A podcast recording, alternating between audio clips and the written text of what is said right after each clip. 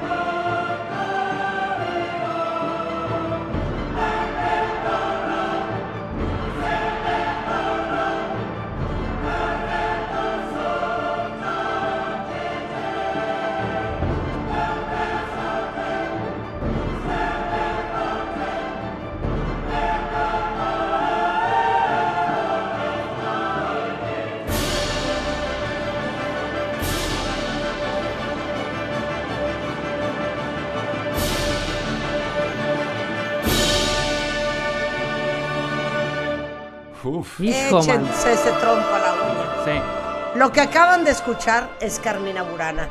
Todos los que crecieron en los ochentas la ubicamos muy bien, no porque hayamos sido A la grandes sala conocedores Netzahualcóyotl. de, de la música clásica, sino porque con esto abrían en varios santos el show de luz y sonidos, Gerardo ¿A qué Kleinburg. Y hora? el hielo ¿A qué hora seco, es? a qué las hora? 12 de 12. la noche, hijo. Habrían Claro. con esto. Oigan, Gerardo Kleinburg, ya lo conocen muy bien, es un extraordinario divulgador, promotor musical. Durante 10 años fue director artístico de la Compañía Nacional de Ópera. Eh, es nuestro maestro de música clásica y de ópera.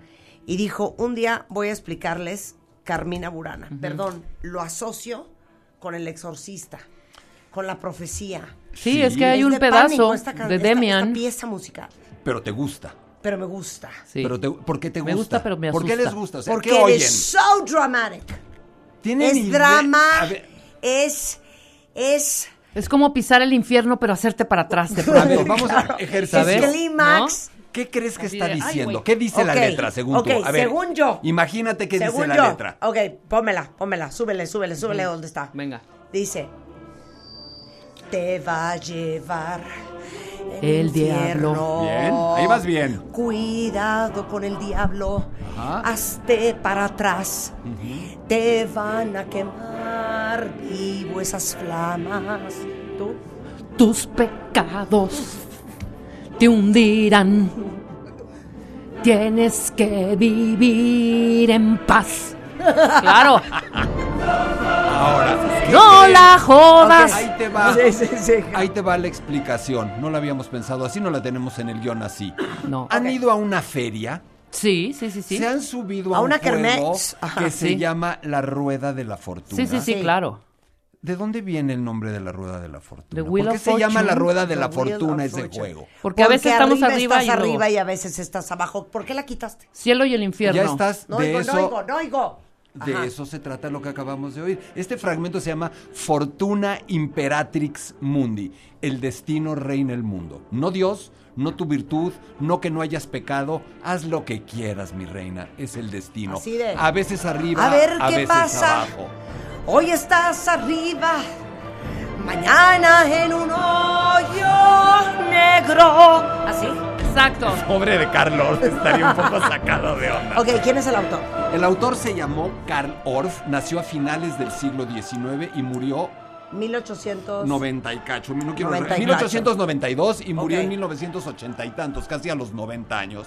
Y hay un tema también delicado. Karl Orff. Esta obra está escrita en 1936-37 en Alemania. ¿A qué le suena? Ah, ok, estamos en 1900. Yo estoy pensando Esta que esto es está 1700, escrita, ¿no? 800. Ahí tenemos una relación complicada. Ay, aquí ¿Y es donde la marrana tuerce el rabo. ¿Saben en quién fue uno de los primeros fans de esta obra? Mr. Adolfito y, y Goebbels. A Wow. ellos les gustaba mucho y se prendían mucho con esta obra. O sea, Hitler se prendía con la Eva Braun con esta rola. no sé si se prendía con Leva Brown con esta rola, A pero ver, se prendía. Pero a ver, espérame una cosa, ok. ¿Cuánto dura Carmina Burana? 50 Carmina Burana minutos. es. Ah, no, ¿cómo? ¿De qué me hablas? 50 minutos. Este es el arranque de un ciclo de 24 canciones basadas en 24 poemas, que ahora hablaremos dónde se encontraron y todo esto, poemas de la Edad Media. Y este señor, Karl Orff, compositor, en 1936-37 dijo, se encontraron los manuscritos enteros en una abadía, en una abadía que se llamaba, la abadía en una ciudad de- que se llama Boyern, en, cerca de Múnich. Y Boyern en latín se diría Bura. Burana es de Boyern. Y Carmina no es una señora, no es Carmina Burana. O sea, no Carmina es... poemas, cantos, son los cantos de Boyern. Carmina Burana. A ver, espérame. ¿Cómo se escribe Boyard? Boyern, B-E-U-E-R, B-E-U-E-R-N. Beuern, Boyern. Boyard. Lat- en latín se diría Bura. En ese monasterio se encontraron unos, y, y ya tenemos imágenes, vamos a empezar a tuitear Sí, esas sí, imágenes. sí, sí, sí. Se encontraron un chorro de poemas medievales en un monasterio. ¿Ustedes qué se imaginan que dicen? Escritas por clérigos, sacerdotes, exsacerdotes. Pues entre profecías y ¿Tú cosas qué te así. imaginas que diría No, esa poesía? Pues ha de haber hablado de el bien y el mal, del purgatorio, del cielo, de Satanás, de Lucifer. Cero menos uno. De amor, ¿de pasión. Esos, ¿de qué hablamos? esos, mo- esos cuates se llamaban o les decían los goliardos, que yo ya, a mí ya me gustó para ti y para Rebeca el Somos las apodo. goliardas. Somos Las goliardas. goliardas. Eran unos tipos licenciosos. Un promo de las. Disipados, ciertamente inmorales, que abogaban por los pecados y exaltaban la carnalidad y la sexualidad y el alcohol. Claro. O Te sea, hace- vive el hedonismo. ¿Te hace sentido que en un monasterio, No. ¿verdad que está raro de entrada? De entrada, claro. Muy raro. Esto también nos dice algo de la Edad Media. Nosotros tenemos la idea de la Edad Media que son mil años de oscurantismo. Por supuesto, el- la iglesia ejercía eso, pero abajo deben haber estado un poquito inquietos, ¿no? Mil años de oscurantismo. Y estos cuates estaban muy inquietos. Pero eran como sus diarios, estos. No, estos eran una serie de poemas donde alababan estos vicios como virtudes, hablaban de la sexualidad como algo que había que, o, que había que, que ejercer, que había casi casi que coleccionar O vírgenes. sea, ellos en Calígula. que coleccionar vírgenes y no precisamente la de las de los nichos, ¿eh? Sí, sí, sí. Y eh, por otro lado, alaban muchísimo a la naturaleza, pero de una manera de- eh, como si le estuvieran deificando, es decir, pagana, hablando de la naturaleza como aquello que impera sobre todas las cosas, pero no hablan de no peques, no hablan de sigue el camino de Dios, no hablan de eso. No dicen adiós rogando y con el mazo dando. No, precisamente.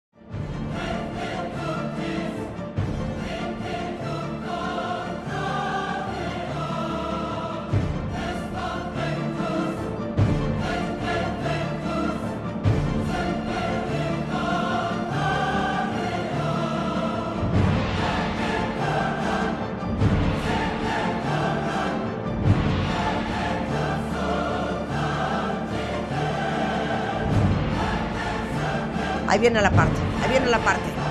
Ahí viene la parte, escuchen.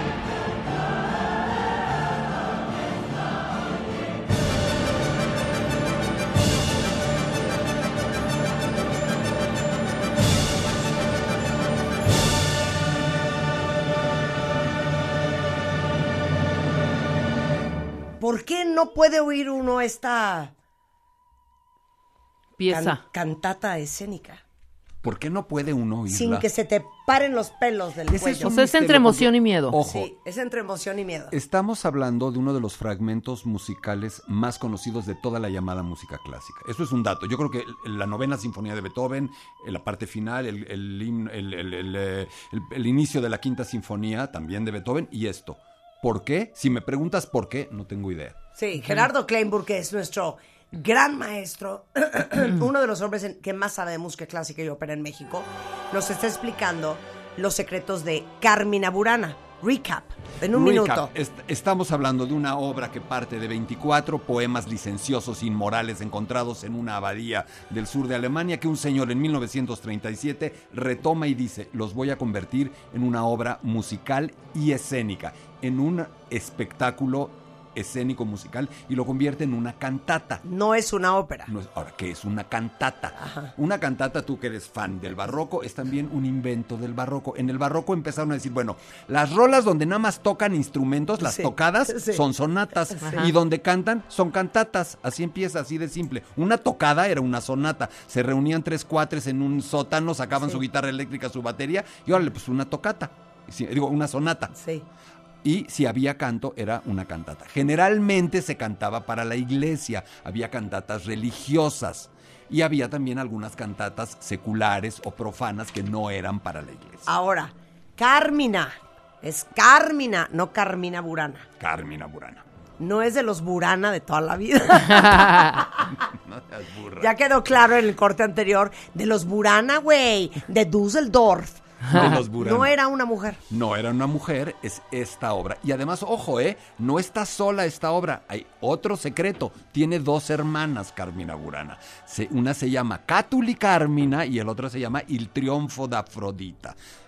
Fue tal el éxito de esta obra que Carlos dijo, aquí me sigo, y escribió otra serie de, de- de- de poemas musicalizados, o musicalizó otra serie de poemas, Claro. los poemas de Cátulo, Cátuli Carmina, y El Triunfo de Afrodita. Pero aparte, algo que me parece interesante.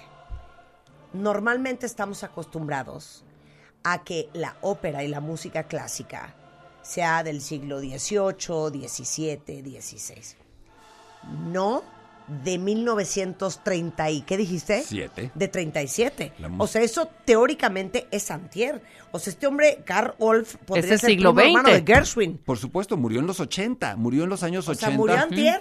Y es un compositor importantísimo, era un hombre rarísimo, muy extraño. Les acabamos de postear fotos De Carl. de Karl Orff. ¿Y de qué más? Y de la portada de Y los poemas. Ah. esa- del códex. el- Todos los códices, no los códices, todos los poemas esos en los manuscritos de papiro original, no sé si papiro, pero de Sí, papel sí, sí, antiquísimo medieval, se empastaron o se encuadernaron en un códex divino que está exhibido ahora en un museo. Entonces, este señor Karl Orff era muy raro, era superdotado. Desde los 8 o 9 años ya podía escribir óperas, hacía marionetas, escribía música, tocaba varios instrumentos y en su casa a los 10, 11 años ya hacía óperas para su familia. Imagínense de lo que estamos hablando. Este hombre se convierte en un músico súper serio, pero que no se puede asociar con ningún estilo. Es, en todo caso, se le llama primitivista. Ajá. Es decir, él lo que hace es re- regresar a la Edad Media, al Renacimiento y tomar esos modelos sin desarrollarlos, sin elaborarlos como las vanguardias del siglo XX. Entonces se vuelve modernísimo por antiguo. Hay una frase de Verdi que les va a encantar. Regresa a lo antiguo y serás moderno. Wow. Claro. Oye, ahora dime otra cosa. Las voces de esta parte, esta parte que Los es coros parte de la más intro. famosa de Carmina Burana es la parte de la fortuna imperatrix, ¿no? Ujú. ¿De la fortuna de la imperatriz o de la fortuna imperante? la- la- la for- fortu- la fortuna manda, la fortuna impera sobre ah, el ok, mundo. la fortuna impera. No A ver, te escuchen. sirve, según ellos, de nada tu comportamiento, tu religión. Es a pura el suerte. Jesucristo, el catolicismo, no te sirve. Ok. ¿Por qué A no ver, lees súbele. primero, Marta, y luego le subes? Lee lo que dice la letra. No, o no, no, es que quiero que regreses un pedazo, Rulo. Ajá. Estas voces. Dos coros juntos. A ver, explica. Son dos coros. Escribe esta ópera para una cosa que se llama coro doble, donde hay un coro grande dividido en dos partes, como si fueran dos coros que interactúan y además hay coro de niños. Además hay coro de niños, es decir, es una obra gigante con una orquestación gigantesca. O sea, pero ¿cuánta gente era, era eh, cantando esta parte? Por lo menos debes de tener 60, 70 A personas ver, bajita la mano, escuchen, ¿eh? Eso es-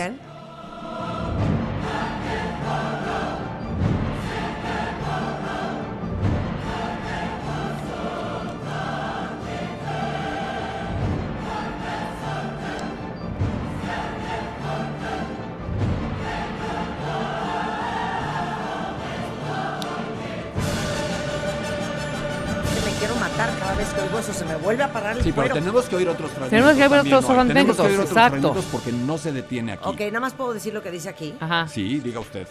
Lo- La letra de lo que acabamos de oír. Ajá, ajá. Pero pónmela desde el principio. Dice, oh fortuna, como la luna, variable de estado, siempre creces o decreces. Vida detestable ahora oprime, después alivia, como un juego, al- a la pobreza y al poder.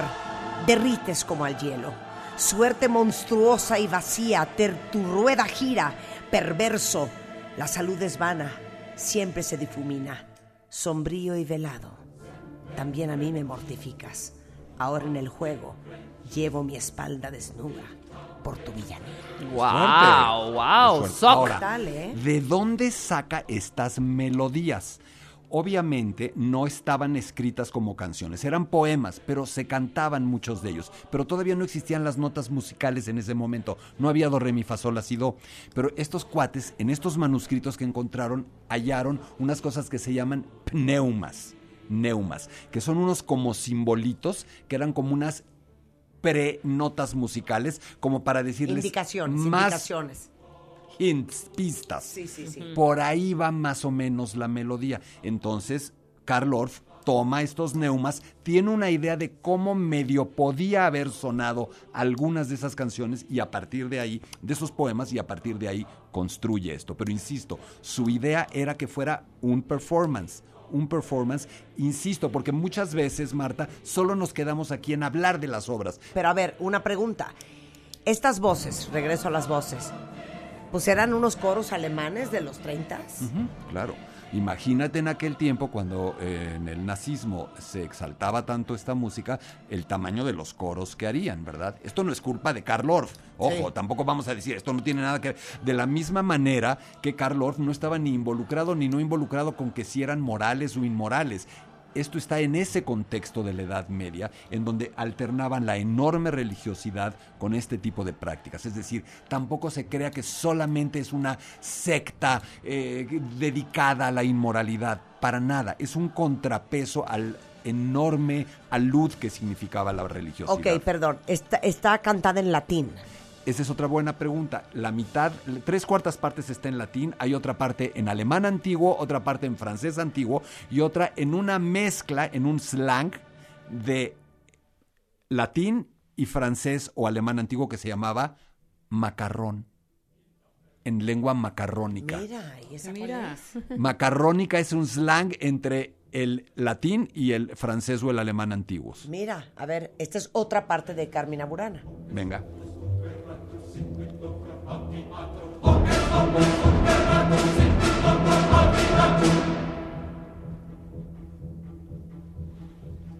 Taberna, ¿verdad?